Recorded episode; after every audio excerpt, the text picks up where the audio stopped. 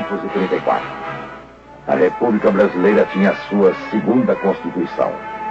Jornada de oito horas, proibição de trabalho a menores de 14 anos, repouso semanal obrigatório, férias remuneradas, eram alguns dos... Mas talvez, do ponto de vista político, a coisa mais importante da Constituição de 1934 foi a instituição do voto secreto.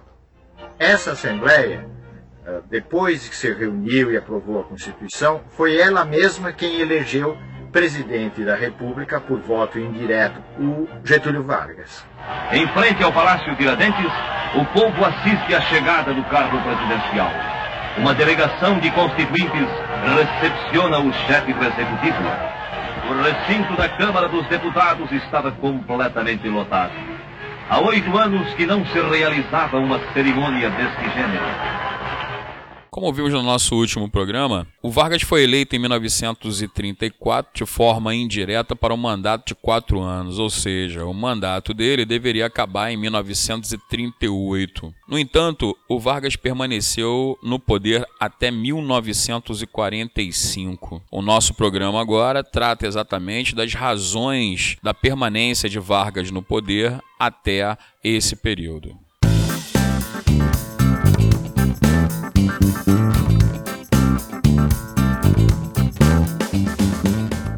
Professor, o que teria acontecido nesse caminho que teria prolongado este mandato de Vargas? Pois é, para responder essa pergunta, nós temos que analisar a conjuntura no período. A década de 30 é marcada pela Grande Depressão Econômica que vai se iniciar nos Estados Unidos a partir de 1929. Na Europa se consolidaram os regimes totalitários que construíam seus discursos valorizando o nacionalismo em contraposição ao internacionalismo. Você quer dizer o avanço do comunismo? Sim, quero dizer na hipótese da influência soviética se estabelecer como uma alternativa à crise do capitalismo liberal. Ou seja, o que havia no contexto europeu era um claro choque entre a proposta fascista e grupos antifascistas que naquele momento se reuniam entre liberais, comunistas e socialistas. De alguma forma, isso vai influenciar a política brasileira, correto? Correto. Durante o período constitucional, dois grupos surgiram no Brasil, evidenciando aquilo que você tinha na Europa. De um lado, lado, a ação integralista brasileira sob orientação fascista e de outro, a Aliança Nacional Libertadora, uma frente ampla antifascista que reunia uma classe média liberal, socialistas e o Partido Comunista Brasileiro, sob a liderança, né, sob a presidência de honra, melhor dizendo, do comunista ex-líder tenentista Luiz Carlos Prestes, presidente de honra do PCB. Senhor presidente, nesta data comemorativa de tamanho esforço que fiz pela defesa da nossa pátria, união das Forças Armadas, combate ao comunismo, de que o maior atestado que tenho é o relatório de Dimitrov a Stalin.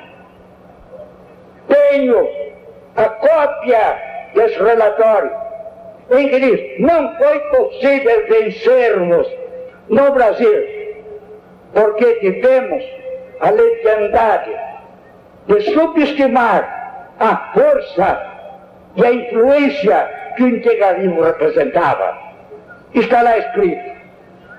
Senhores deputados, se tudo isto não é serviço ao Brasil, se tudo isto não é considerado como obra salvadora de nossa pátria, durante 40 anos eu ofereço esta incompreensão a Deus.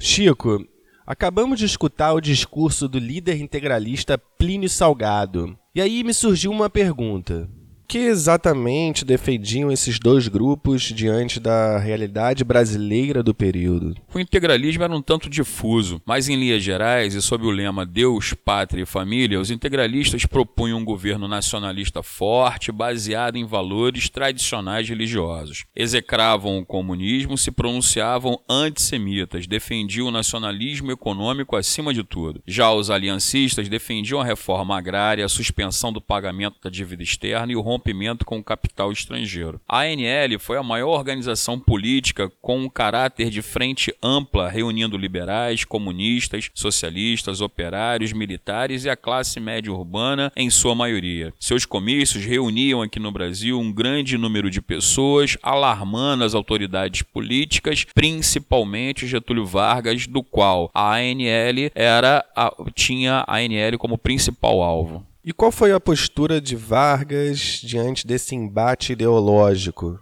Vargas nunca foi associado ao integralismo. No entanto, uma vez atacado pela frente ampla ANL, ele se aproxima dos integralistas tirando proveito dessa situação. Em determinado momento, alegando o CNL, um organismo ligado ao comunismo internacional, ele decreta o fechamento dos núcleos da ANL, o que gerou uma reação do PCB, única organização dentro da ANL que já havia tido uma experiência de atuar na ilegalidade durante o período, inclusive, da República Velha. Você está se referindo à intentona comunista de 1935? Isso mesmo. Quando a ANL foi criada em 1935 por Luiz Carlos Prestes, ela deveria funcionar como um organismo ligado à Internacional Comunista que tinha como principal elemento Stalin. Diversos guerrilheiros ligados à Internacional estavam junto a Prestes, dentre os quais Olga Benário. Ao que tudo indica, quando a ANL foi posta na ilegalidade, Prestes entendeu que havia meios para detonar a Revolução Armada. Aproveitando a grande participação dos militares na ANL, a ideia era sublevar quartéis no movimento ascendente até que o poder fosse tomado e Vargas destituído. Ocorre que o movimento carecia de organização e apoio. O resultado foi que o governo controlou o movimento rapidamente. Seus líderes foram presos, incluindo aí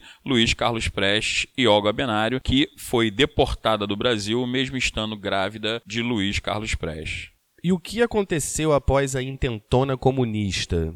O que se seguiu após a derrota da tentativa do PCB em assumir o poder e realizar a tão sonhada Revolução Comunista, Bruno, foi que o Brasil passou por um período de permanente estado de sítio. Vargas, alegando ter um perigo iminente de uma outra Revolução Comunista, determinou que o Congresso votasse e aprovasse o estado de sítio que foi permanentemente renovado entre 1935 e 1937. Vargas, então, o próprio governo, é, executa um processo de caça aos comunistas e aos seus próprios inimigos políticos, retornando o Brasil a uma estrutura pré-ditatorial. Ou seja, nesse período o que estava acontecendo era a gestação do ovo da serpente. Tudo indica que entre 35 e 37 já se trabalhava num projeto constitucional autoritário que vai ser imposto em 1937. Faltava então algum tipo, algum meio para que você legitimasse a atitude de fechamento do regime. E isso virá com o Plano Cohen um suposto plano de invasão comunista ao Brasil, idealizado por elementos ligados ao integralismo e ao próprio governo, que é espertamente utilizado pelo governo, pela própria estrutura da máquina do Estado, para criar o um medo na população. O plano Cohen foi amplamente divulgado pelos rádios e jornais, criando medo na população e justificando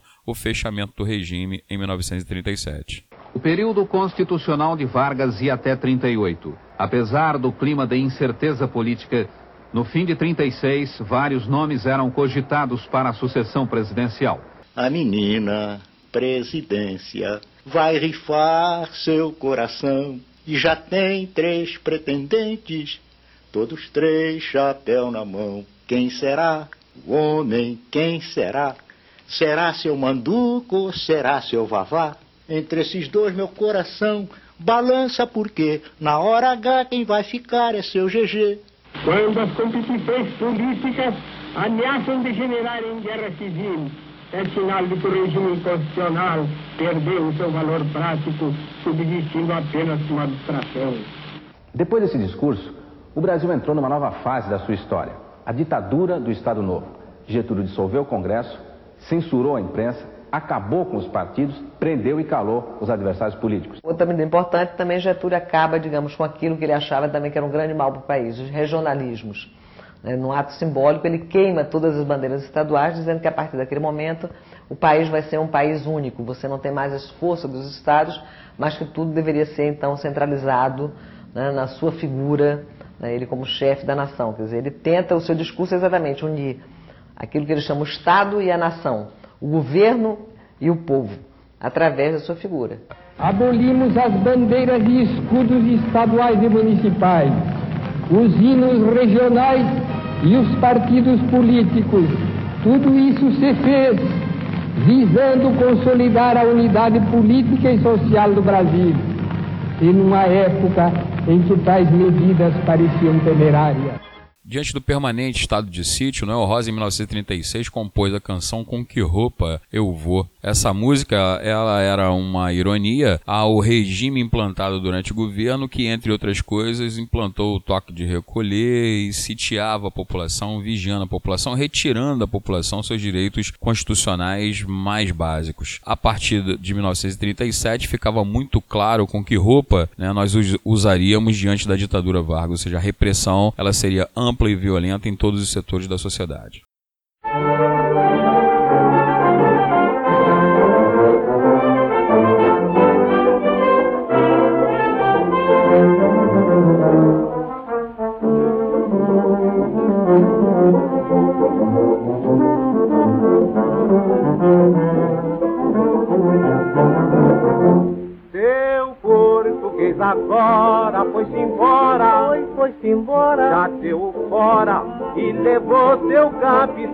Seu capital. Esqueceu que tanto amava outrora, amava outrora. Foi no Damastor pra Portugal pra se casar com uma cachopa. E agora com que roupa? Oi, com que roupa? Com que roupa? Com que roupa? Eu vou, que eu vou pro samba que você me convidou. Me convidou. Com que roupa? Com que roupa? Que eu vou, com que roupa que eu vou? Pro samba que você me convidou.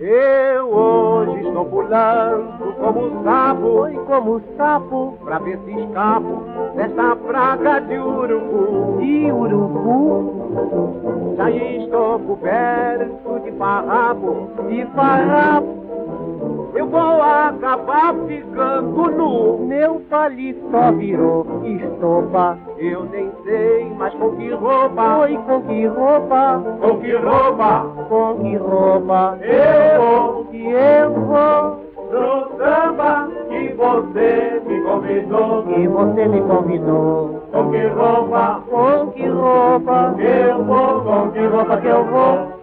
pro samba que você me convidou.